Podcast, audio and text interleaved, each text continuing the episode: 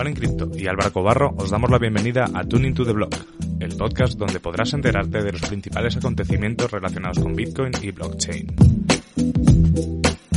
Cada viernes discutiremos las noticias más interesantes de la semana y compartiremos nuestras opiniones sobre los temas más controvertidos. Además, todas las semanas tendremos invitados especiales con los que podremos charlar, debatir y sobre todo aprender de los temas que levanten más interés al ecosistema cripto. Hola, ¿qué tal? Muy buenas a todos. Bienvenidos una semana más al análisis semanal de Bitcoin. Aquí a, aquí a mi lado tengo a Juan. ¿Qué tal, Juan? ¿Cómo estás? Hola a todos. Hola, Álvaro. Todo bien, afortunadamente, esta semana con noticias muy interesantes y un regalo que tenemos para los que estén viendo esto, para los que se inscriban a Bitcoin, ¿no? Efectivamente, eh, hemos decidido, bueno, sabéis que estamos en plena, bueno, lanzamos la semana pasada, justo ahora una semana, el curso de Bitcoin para principiantes y hemos estado hablando y nos ha parecido muy buena idea, ya que ha tenido muy, muy buena acogida, el que eh, los, al llegar a 100 alumnos eh, de todo el campus Bitcoin, ¿vale? Eso significa que, que con 100 alumnos, tanto del, del curso de Bitcoin como el curso de formación en, nuestro FED, ¿vale? El curso más grande de Bitcoin, vais a poder, eh, eh, una vez que se llega a 100, se va a resortear un Trezor totalmente nuevo entre todos los alumnos, ¿vale? Si hay un alumno que además ha hecho los dos cursos, pues tendrá dos boletos. Es, es así de sencillo. Y ahora ya más tarde ya os, contaremos, ya os contamos más cosas que hemos hecho con la formación, pero ahora vamos a ir directos a lo que nos atañe, que es que he perdido ahora mismo. la, encuesta de Tune, que es la encuesta de TuneBlock. Y aquí, a ver, Bueno, mientras la encuentras, yo voy hablando un poquito de, de lo de la Tresor. La Tresor, pues, es, lo que Álvaro mencionaba, es, una, es un sorteo que vamos a hacer entre los 100 primeros en registrarse, ya van un poquito más de 30, entonces todavía hay cupos, esperamos llenarlos, eh, ojalá para la próxima semana, si no la siguiente, y si no, pues la siguiente, pero bueno, esperamos llenarlos próximamente. Aprovechen que el curso está, está muy económico, está a 25 el de Bitcoin, el SEB, bueno, después les contamos eh, un poquito más después detalles contamos video. un poco lo que hemos hecho con el SEB. Pues aquí ya tenemos la, la encuesta. Además, estamos súper contentos porque hemos tenido un récord absoluto de participación eh, en cuanto a votos. Han sido 61 votos se nota que la gente está en casa y que, tiene más tiempo para hacer estas cosas. Y os veo un poco. Llegó el momento de escoger la noticia de la semana, redoble de tambores. Y las noticias novedades de esta semana son, se viene el criptodólar, impresión infinita de dólares, hash rate de Bitcoin y Bitcoin es para tontos. Aquí eh, tenemos las cuatro noticias. Como podéis ver, con un 45,9% ganó la, impresión infinita de, dólares, pero aquí, y lo hemos estado viendo también en el canal de Bitcoin y Telegram, sí que había un interés bastante importante en hablar por del hash rate, del hash rate aunque eh, se venía el criptodólar, le iba ganando, y yo personalmente tenía mucha curiosidad, Juan, por saber cuál era la de Bitcoins para tontos. Bueno, la Bitcoin es para tontos es una de, creo que era Cointelegraph, que salía Peter Schiff diciendo que Bitcoin era para tontos, o sea que no, no es algo nuevo, digamos, no es tan noticia, así como también en este episodio tenemos una noticia que no es tan noticia, pero la veremos pues más adelante. La del hash rate, pues rápidamente, eh, hola Iván, eh, la hash rate es que el, el hash rate de Bitcoin bajó Creo que fue un récord histórico en cuanto al porcentaje de lo que bajó. Se está recuperando, pero de todas maneras fue impactante. Y lo de se viene el criptodólar así rápidamente, que también hubo gente interesada en el, en el Telegram de Bitcoin, es que Estados Unidos, teniendo en cuenta que parece que van a empezar a implementar lo de Universal Basic Income, que básicamente significa que todos tengan un ingreso mínimo garantizado por el Estado, o sea que les van a regalar dinero a las personas, que ese dinero fuera con eh, un criptodólar, fuera con eh, fuera digital y lo recibieran las personas en unas billeteras digitales de, Estados Unidos. Entonces, ese era un poquito el resumen de las otras noticias, pero bueno, vamos a la que nos interesa, la que ganó, que más que nos interesa a nosotros, es la que le interesa al público. Eso es. Y esta es la noticia que ganó, es que la Reserva Federal de Estados Unidos anuncia una compra ilimitada de bonos del Tesoro. Eh, hemos titulado, y bueno, he titulado esta semana como la semana fantástica de la FED, y, es que la verdad es que están que no paran. Sí, ya eh, empezaron a imprimir dinero, empezaron con el tema de los repos, creo que fue en octubre del año pasado. Inicialmente era una medida temporal y obviamente como la mayoría de medidas temporales, pues se fue prolongando, fueron agregando dinero, fueron aumentando los montos. Eh, ahorita se está hablando de, de 6 trillones, o sea, 6 billones en español, 6 billones de dólares que van a inyectar. Y aquí creo que lo he repetido en el canal, lo he repetido en mi canal también, la forma como los bancos centrales imprimen dinero no es literalmente con la maquinita de imprimir, aunque es, aunque es gracioso, aunque es lo más fácil de entender, no es así, es precisamente con la compra de activos. Ellos, digamos que los bancos hacen unos préstamos, eh, entonces tienen un título que representa esa deuda, la persona que les debe dinero eh, pues el banco tiene ese título y los bancos centrales lo que hacen es con nuevo dinero que no existía antes, comprar ese título. Así es como inyectan dinero, o sea, dinero que no existía ahora entra a el balance de los bancos.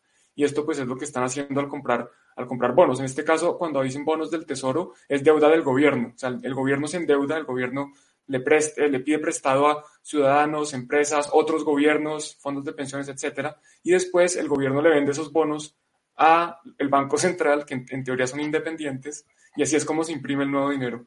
Entonces, pues ya aquí él lo dice clarísimo, la compra de, bonos es ilimitada. O sea, el gobierno tiene presupuesto ilimitado para gastar todo lo que quieran.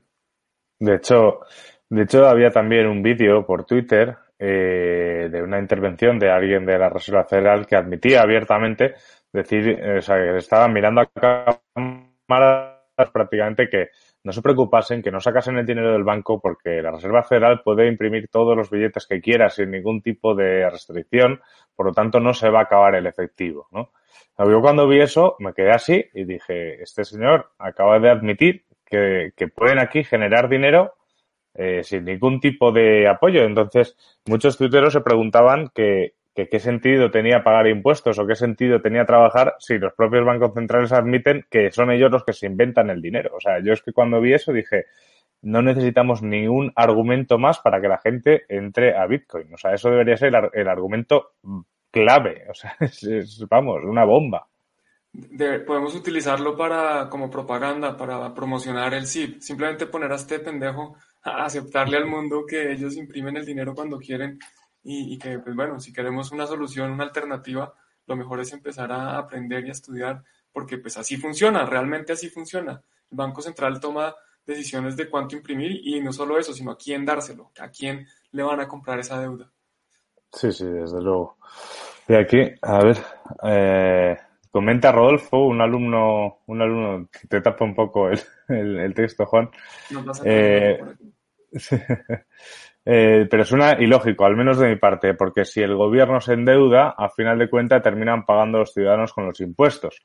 Y efectivamente, o sea, estamos hablando de todo, eh, por ejemplo en España, ¿no? Se está hablando mucho de las, de las, aquí en España, Rodolfo, lo que se le da, se le ha dado a las empresas es una opción que es los ERTE, ¿no? Las, los, eh, emis, ah, no te puedo ayudar porque no conozco los ERTE. Es, que la, primera E ahora no me sale, es regular eh, temporal de empleo. ¿no? Es, es, como cuando, es como cuando se, se, despide, pero no se despide a alguien por una situación eh, temporal y entonces el gobierno pasa a pagar el 75% del salario de ese trabajador durante ese tiempo. ¿no? Es como una medida temporal para no despedir directamente a los trabajadores por la crisis del coronavirus. O, bueno, es una, es una herramienta que ya estaba antes de esto, pero ahora se está poniendo muy en práctica. ¿Qué pasa? Que empresas gigantes como pueden ser el Corte Inglés o puede ser de Caldón o como puede ser Inditex, se ha ido Juan, eh, expedientes, gracias, CryptoX. Expedientes, ahora mientras vuelve Juan. La cuestión es que esos, esos, esos expedientes al final, a ver, aquí, hola Juan. Son e, expedientes de regulación temporal de empleo. O sea, que no me salía la primera, la primera E. Esos expedientes al final, si ahora viene, por ejemplo, el Corte Inglés, que es una empresa gigante, se lo aplica a 25.000 trabajadores, significa que el gobierno, es decir, eh, Hacienda, que somos todos menos los que no quieren, eh, somos los que vamos a pagar esos, ese 75% del sueldo. Cuando el corte inglés es una empresa que factura millones y perfectamente podría no acudir a todas estas cosas. Pero bueno, eso ya son entrar en, en, debates que, que, no nos incumben. Pero sí, Rodolfo, estoy de acuerdo contigo. Al final, eh, toda esta deuda que acatan los gobiernos, obviamente nos salpica directamente a los ciudadanos que somos los que mantenemos esos gobiernos. De, acuerdo, Rodolfo. Incluso ahorita en, dos slides o en dos noticias vas a, vamos a ver cómo les afecta directamente a los ciudadanos en Estados Unidos este tema. De hecho, sí, son, bueno, son dos, es enseguida prácticamente, porque lo siguiente, más que una noticia, es un poco en función a, en función a, la noticia que, que, habéis elegido. Esta es la situación ahora mismo de la Reserva Federal. Están ahí eh, intentando generar, pues todo eso. el Banco Central Europeo igual, ¿eh? O sea, no solo la Reserva Federal. Yo no sé, Juan. Sigue, sigue. Digo que, digo que no sé qué, qué piensas tú, pero yo creo que esto, eh, para mí, es eh, una de las últimas, porque le quedarán vidas, porque al final mala hierba nunca muere, pero es, es una de las estocadas finales al sistema fiduciario que tenemos. O sea, creo que la gente empieza a ser más consciente de todo lo que significa esto y están viendo que incluso esas medidas tampoco están eh, simplemente haciendo rebotar artificialmente los mercados, pero al final vuelven a caer. Yo creo algo similar. Yo quería mencionar que si, si ven por, por Twitter por ahí el hashtag brr, bueno, pues ya saben, ya saben de dónde viene, viene precisamente de este meme. Pero sí, estoy completamente de acuerdo contigo. Yo creo que son, son patadas de ahogado. Eh, mencioné recientemente esta semana en algún lado que yo creo que esta es la misma crisis del 2008. Esta crisis, esto está conectado, este, eh, digamos que no hemos salido de la crisis, por decirlo así, simplemente han tratado de taparlo con, con pañitos de agua tibia, que es imprimir dinero. Ellos, de los gobiernos, piensan que la solución a todo es imprimir dinero. Aquí te, voy a enviar por el privado un, un tweet de, que hizo Tone Base, no sé si lo conocen, es un, trader que también es youtuber. Y él nos muestra cómo está el tema de, los dineros que fueron. A ver, aquí te lo estoy enviando por, por el chat privado para que lo pongas y lo puedes también compartir con los, en los comentarios, es que yo no tengo acceso pero básicamente muestra la historia del el dinero eh, que había sido utilizado como reserva global en distintos momentos. Entonces, bueno, ahí está el tweet. Ya lo, lo que muestra es que, bueno, sí, en el siglo XV eh, Portugal era la potencia mundial, entonces eh, no sé cómo se llama el dinero de Portugal en ese momento. Si lo puedes agrandar un poquito para que lo vean más la gráfica. y muestra después que España, España fue, inclusive recientemente, creo que esta semana también por, eh, por Twitter estuvimos, me estuvo contando un poquito de la historia del dinero, me leí el artículo que me envió, eh, o de la historia de precisamente de esto, de las monedas. Eh, después, de, de, España, pues vino Holanda con la flota holandesa, después Francia, Inglaterra. En este momento estamos en donde el dólar es la reserva mundial y pues viene una época de donde pues, eso va a cambiar. Vamos a ver quién lo reemplaza. No sabemos si va a ser Bitcoin, si va a ser el yuan, si va a ser el peso colombiano, porque Colombia es potencia eh, mundial económica y futbolística, entonces pues tenemos opción ahí, pero, pero bueno, pues eh, eso es, es, la historia, la historia se repite, o dicen la historia no se repite, pero rima, entonces ya está como en más o menos en el promedio, creo que el promedio eran alrededor de 100 años, y el dólar tiene un poco menos de 100 años, pero bueno, para, es inevitable, digamos, es parte de, de lo que pasa con las potencias, con las monedas. Eso es. Y volviendo a la animación, preguntaba Rodolfo Juan que si puede evaluarse algo el dólar. Pues en, un principio se está fortaleciendo porque cuando hay incertidumbre, la gente busca cuál es el activo refugio. Y en este caso, pues el dólar es la moneda donde uno cree que eh, la economía de Estados Unidos es la más fuerte, es, lo es donde ese valor se va a guardar en el corto plazo. A diferencia de lo que pasó en, 2000, en 2008, donde la crisis era principalmente financiera, no era tan económica, eh, yo creo que en este momento se va a presentar una inflación importante porque aquí hay un choque importante a la oferta. Entonces va a haber, al no poder nosotros salir de la casa, pues hay menos personas trabajando, o sea que hay menos personas produciendo, produciendo cosas, produciendo bienes y servicios. Y si hay menos oferta y la misma demanda, porque vamos a comer, somos las mismas personas, la misma cantidad de bocas que alimentar, pero hay menos oferta de alimentos, pues los precios van a tender a subir. Que los precios suban significa que el dinero baja de valor. Y yo creo que sí puede ser en el, más mediano, largo plazo que el dólar se, se empiece a devaluar porque ya la gente dice, oiga, ¿cómo así que hay un gobierno que imprime dinero, le regala dinero a sus ciudadanos y nosotros aquí pagando un, pagando dinero de verdad, digamos, o dinero más costoso, más difícil de conseguir por, por este dinero falso, por este dinero que, estos dólares que, que se imprimen muy fácil. Entonces yo creo que en el largo plazo de pronto sí, en el corto es difícil porque es el valor refugio. Eh, países como, ahora sí hablando en serio, pues Colombia, por ejemplo, en Colombia nadie quiere tener sus pesos, la tasa de cambio se subió eh, creo que un 20% en, en, una semana, después de que estuvo esta parte de la, pues de, que las bolsas se cayeron y todo se fue a la mierda. Entonces, entonces la gente ve el dólar como un refugio. Dicen, oiga, yo no, no, quiero tener pesos, yo no quiero esto. Y esto no pasa solo en Colombia, en muchos países. Yo no quiero tener la moneda local, yo me voy a dólares. Y por eso hace que suba un poco en el corto plazo. Que si van a seguir imprimiendo, yo creo que al final pues sí se va a devaluar. Pero pues esto es más de, de, mediano plazo y más especulación. Al final los mercados pues son los que deciden, no es, no es una persona con argumentos, es todos. Y vamos a pasar al, al siguiente tweet ¿vale? Que es eh, de Bruce Fenton, que menciona que el COVID, eh, Corporate Bonus, eh, le costará a más o menos unos 18 mil dólares a cada ciudadano americano y esto es como si el Congreso eh, estuviese quitándole 18 mil dólares a alguien, le estuviese dando 16.800 dólares a las grandes corporaciones y le daría un cheque eh, que encima tendría que haber seleccionado de 1.200 dólares. Eso es un poco lo que significa todo esto, pero bueno, la gente eso no le entra en la cabeza. Eso es lo que decía Rodolfo, que le parece ilógico, sí, a mí también, porque es que el gobierno van a imprimir un poco más de 6 trillones, o sea, 6 billones. Esos 6 billones lo que hacen aquí en este cálculo es dividirlos en la población americana, que más o menos son 300 millones de personas, eso da 18 mil, mata más o menos 20 mil, pero bueno, 18 mil dólares por persona. Pero a esas personas les quieren dar solo 1.200. ¿Qué pasa con el resto? Pues que el resto se están yendo a salvar estas compañías que, que, no deberían ser salvadas, que son los bancos que han tenido malos manejos, que son las, eh, las compañías de cruceros, las compañías de aviación, todos los que están recibiendo eh, los, estos bailouts que llaman, estos, estos, estos eh, dinero del gobierno impreso recientemente, pues no, esos son los que están recibiendo el dinero, no los ciudadanos. Entonces ahí es cuando es un poco ilógico como decía Rodolfo inicialmente en el chat. Eso es. Eh, nos preguntaba Alberto Albert de, de, Peronia que si pueden hablar sobre DeFi, Vidao, Cava, Synthetics. Eh, hombre, realmente, Alberto, sí que tenemos en mente a ver si ahora esta semana que vamos a estar Juan y yo un poco más despejados, porque estos días hemos estado muy, muy, muy ocupados con muchas cosas de ambas plataformas.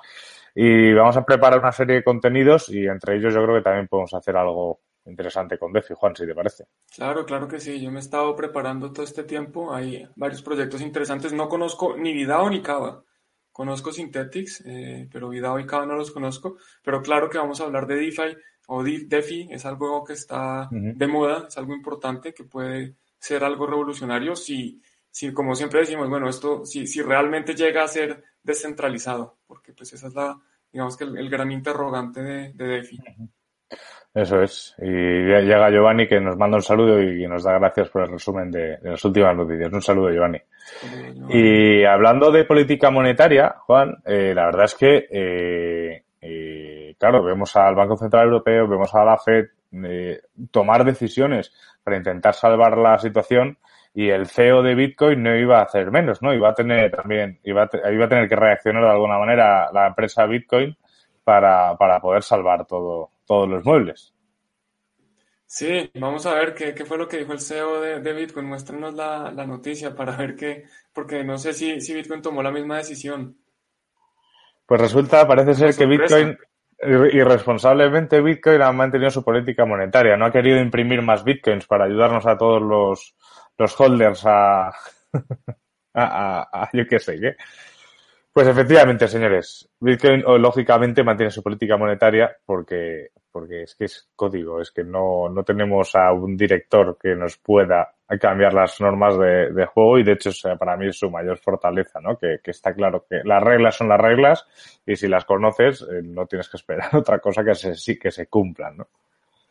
Claro, es que ahí está el, valor de Bitcoin, está en la escasez, en que nadie va a poder imprimir más de los 21 millones que se tienen programados, en que nadie puede cambiar esa política de impresión, en que nadie decide quién recibe esos Bitcoin. Todos los que quieran pueden empezar a tratar de minar y tratar de adquirir nuevos Bitcoins. Aquí no hay alguien que tiene el control para decidir, bueno, eh, nos gusta, no nos gusta que se van a quebrar estas personas, démosles Bitcoin. No nos gusta que eh, llega una crisis y no tenemos cómo solucionarla, démosle, imprimamos más Bitcoin. Eso no puede pasar. Entonces esta es como la noticia que no es noticia. Esto lo sabemos o la gente lo sabe eh, desde 2009 o desde 2008 incluso. Sale el white paper de Bitcoin con una criptomoneda no controlada por nadie, descentralizada. Después sale el código, se empieza a minar. Obviamente habría que entrar muy temprano y entenderlo rápido para poder saber que esto es así, pero pues así es. Entonces no es tan noticia. Sabemos que Bitcoin mantiene su política monetaria. Efectivamente, yo creo que al final Iván Gómez le, dijeron, oye, tienes que hacer el artículo de, de, la semana. Y dijo, pues voy a hacer una noticia sobre esto. Porque es que, a ver, es verdad, o sea, lo que sería noticia obviamente es que hubiese cambiado algo del consenso, consenso. Pero sí que es cierto que dice la noticia un punto que me parece destacable, es, este, ¿no? Que, que, la crisis económica del COVID ha encendido las impresoras del dinero de bancos centrales y el suministro de Bitcoin permanece inmutable y escaso, reduciendo cada vez eh, más su emisión. De hecho, nos acercamos ya a poco más, ¿no? De un mes y pico del, del halving. Sí, estamos creo que a cuarenta y pico días. Yo lo tengo aquí a ver, Bitcoin. Eh, Bitcoin half, block half. Y te digo a cuánto estamos. Se esperaba para el 12 de mayo, ahora con, con, la reducción en, la, en el hash rate se espera para el 13 de mayo. Vamos a ver qué pasa. Eso no, pues no es una fecha exacta. Como claro, sabemos. Si, es una cosa de bloques, o sea, no es por Exacto. Cada 210 mil bloques, no cada cuatro años como la gente piensa que es. Eso, eso es. Y nos preguntaba CryptoX que si hubiese un dólar digital también podrían imprimirse todo lo que quisiera. Claro, eh, yo, fácil. claro, yo, de hecho es más fácil. Eh, yo, de hecho, en el primer podcast que hicimos Juan y yo en Tune, en Tune Into the Blog, ¿vale? Lo podéis encontrar en Evox, en Spotify y tal, hablábamos sobre las criptomonedas de bancos centrales, ¿no? Y los dos coincidíamos en que, mmm, que al final, para eso ya tienen el dinero tal cual está. El dinero que tenemos ahora mismo es digital ya. O sea, no, no, no os equivoquéis, es digital. Y vale, le pueden poner alguna mejora, pero si al final el emisor sigue siendo la Reserva Federal y, es privado, literalmente, y además puede ser seguramente más hermético imposible, eh, es que es, lo mismo. Es lo mismo con, con una coletilla detrás del nombre. Entonces yo creo que podrían imprimir incluso de manera más, más sencilla sin que, sin que haya nada. O podrían generar X dinero, o sea, imagínate que lo hacen como una moneda preminada, ¿no?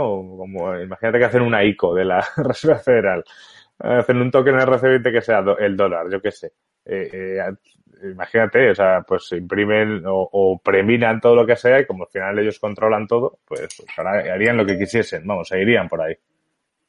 Sí, hay que tener en cuenta que depende cómo hay, hay distintas formas de crear monedas digitales, todavía no se sabe por la noticia que habíamos visto, o que yo había visto por lo menos que salió en Forbes, que era la que no ganó, eh, lo que decían es que el criptodólar iba a hacer que cada ciudadano podía tener su propia billetera y que para redimir esos, esos criptodólares por dólares físicos tenía que ir a un banco, digamos, de los, de los miembros del Banco Central de, de la Fed.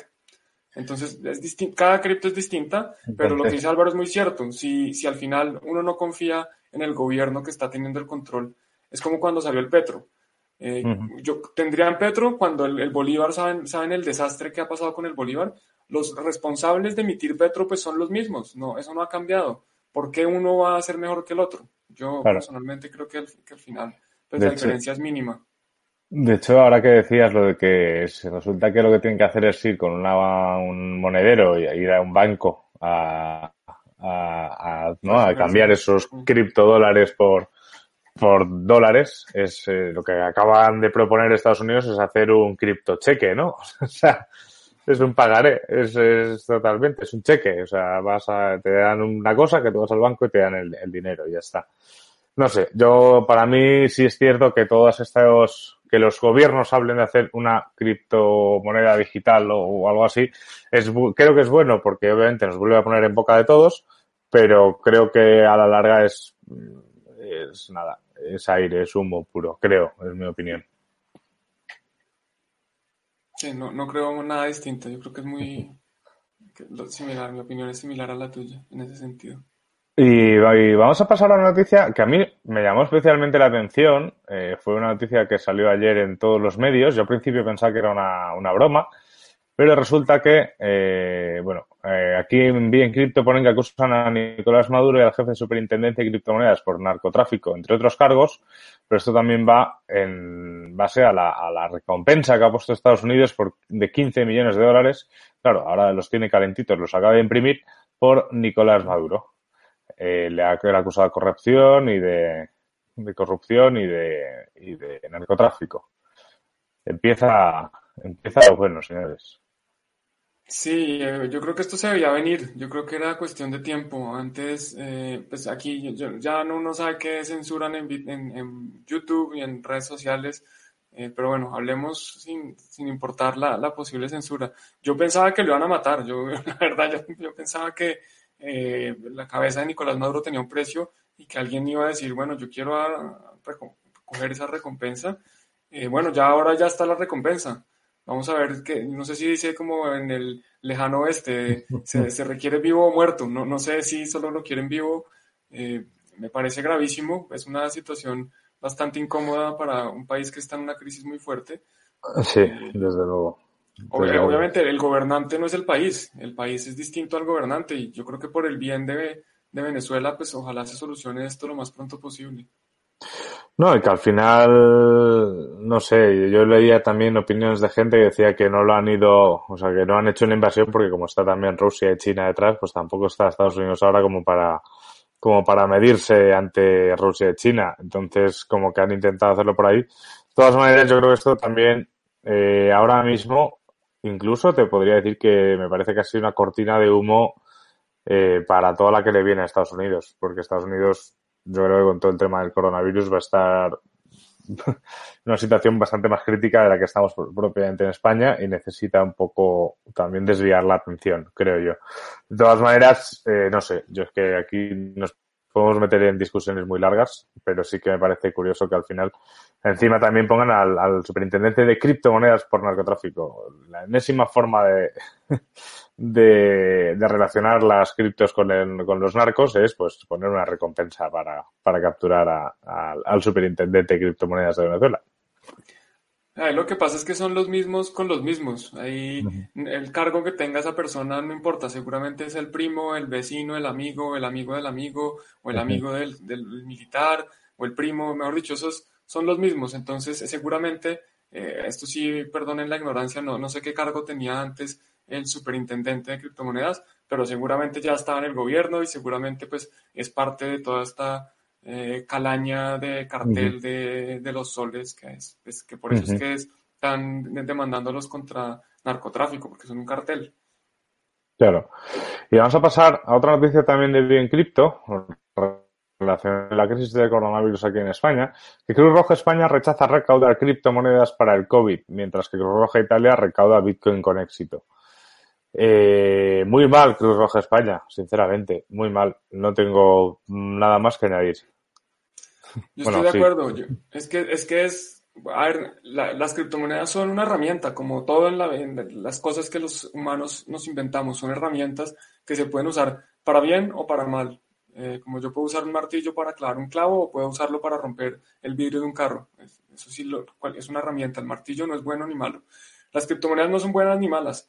La Cruz Roja está desperdiciando una herramienta que está, tecnológica que existe, que puede utilizar para recibir donaciones en este momento y no la quiere usar. Se rehusan a utilizarla. Es como eh, taparse los ojos y dejar que el mundo siga andando y pensar que porque uno se tapó los ojos el mundo va a parar de moverse. En esta situación de emergencia, porque es, la- lo que estamos viviendo, es una situación de alarma, eh, deberían aprovechar todas las herramientas que estuvieran disponibles, independiente de, de su posición política o si les parece bonito o si les parece feo. Es una herramienta que les puede servir. ¿Por qué no la usan? ¿Qué es- ¿Por qué son tan Claro. testarudos? No, y que, adem- eh, y que además si, si lo que les preocupa en sí es el, el origen de los fondos, eh, pueden, no hace falta que pongan una wallet y ya está. ¿Sabes? O sea, no hace falta que pongan un QR en su página web para recibir donaciones anónimas. O sea, pueden poner un formulario, pueden pasar un KYC esas, Pueden esas, esos esas, esas donaciones.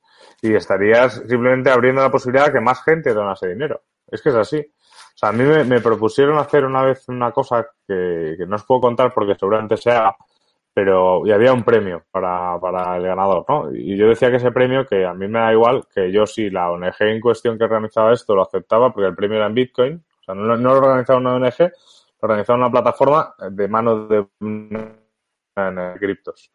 Eh, y el premio era en Bitcoin. Y, y yo se lo dije, yo dije a mí, si el premio me lo dan, eh, o sea, si la ONG en cuestión acepta la donación en Bitcoin, yo tal cual me llega el premio, si es que lo gano, va para allá en Bitcoin. Si quiere fiat, no. Si quiere fiat, pues ya, pues entonces ese premio pues lo usaré para, para, yo sé, para invertir en Ethereum o en cualquier otra plataforma que me permita eh, ayudar con, con criptomonedas. No sé, me parece una muy mala decisión por parte de Cruz Roja España y que creo que en los momentos en los que estamos todo hace pared y todo ayuda, así que hay que, hay que tenerlo en cuenta también.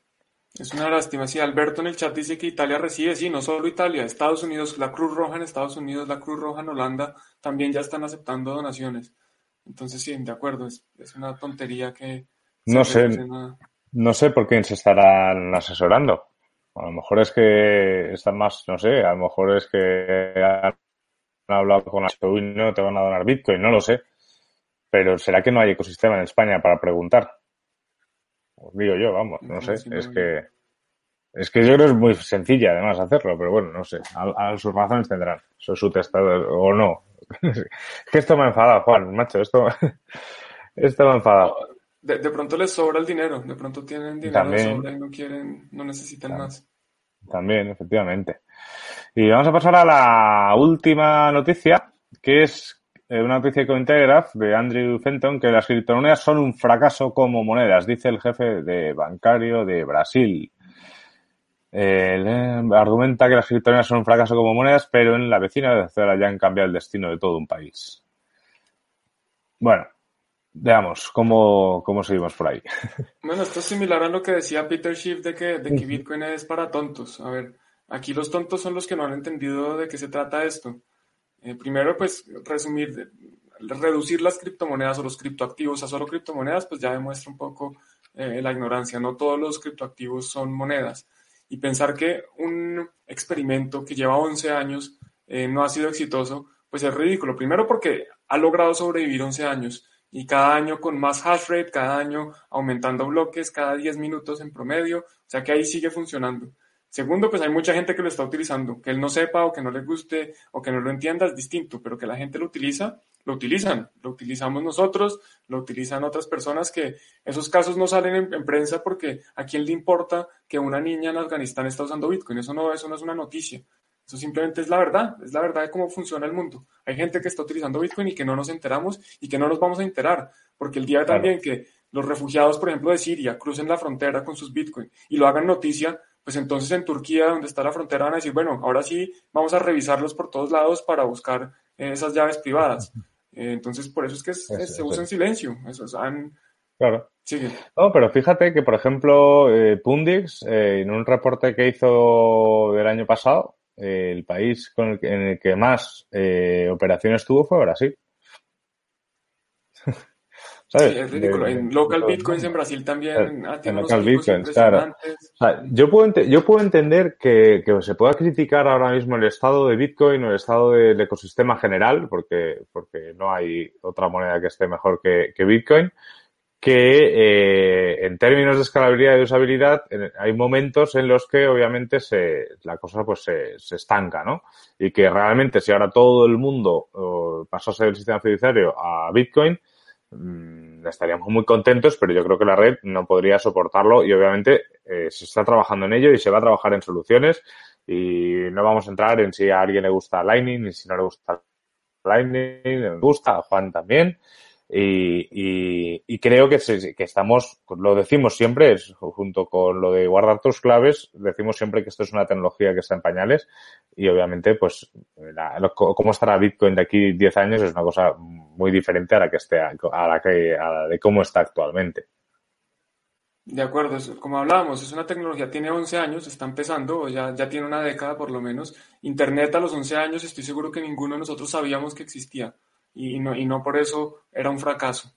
Entonces, pues esto es una persona que simplemente, obviamente también es defendiendo sus intereses. Si es el jefe bancario, lo que sea que eso signifique, significa que, mejor dicho, lo que, el cargo que sea que eso signifique, lo que está diciendo es que está tratando de proteger su negocio. Si él vive de ser el jefe bancario, pues claro, él quiere que los bancos sigan existiendo y tengan todos los ingresos que tienen hoy y más, porque si no, pues su, su trabajo corre riesgos. Entonces, pues es evidente que eso lo iba a decir. Pero antes de irnos, es muy importante la, repetir la noticia primero, los que se la perdieron, el regalo. Sí, no, pero iba, iba, antes de volver a eso, eh, iba a comentar también en otro grupo de Telegram, eh, salió una persona diciendo que, pero ¿cómo va a haber gente que ponga todos sus ahorros en Bitcoin, no? Eh, con la volatilidad que tiene. Y yo lo que le, y yo lo que le dije muy educadamente, creo, es que realmente no tenemos que verlo todo desde un punto de vista eh, occidental, ¿no? Yo creo que cualquier persona que esté en Venezuela, si, si ha guardado todos sus ahorros en bolívares, eh, está mucho peor que la persona que ha guardado todos sus ahorros eh, en Bitcoin, incluso, incluso si hubiese hecho todo en 2017.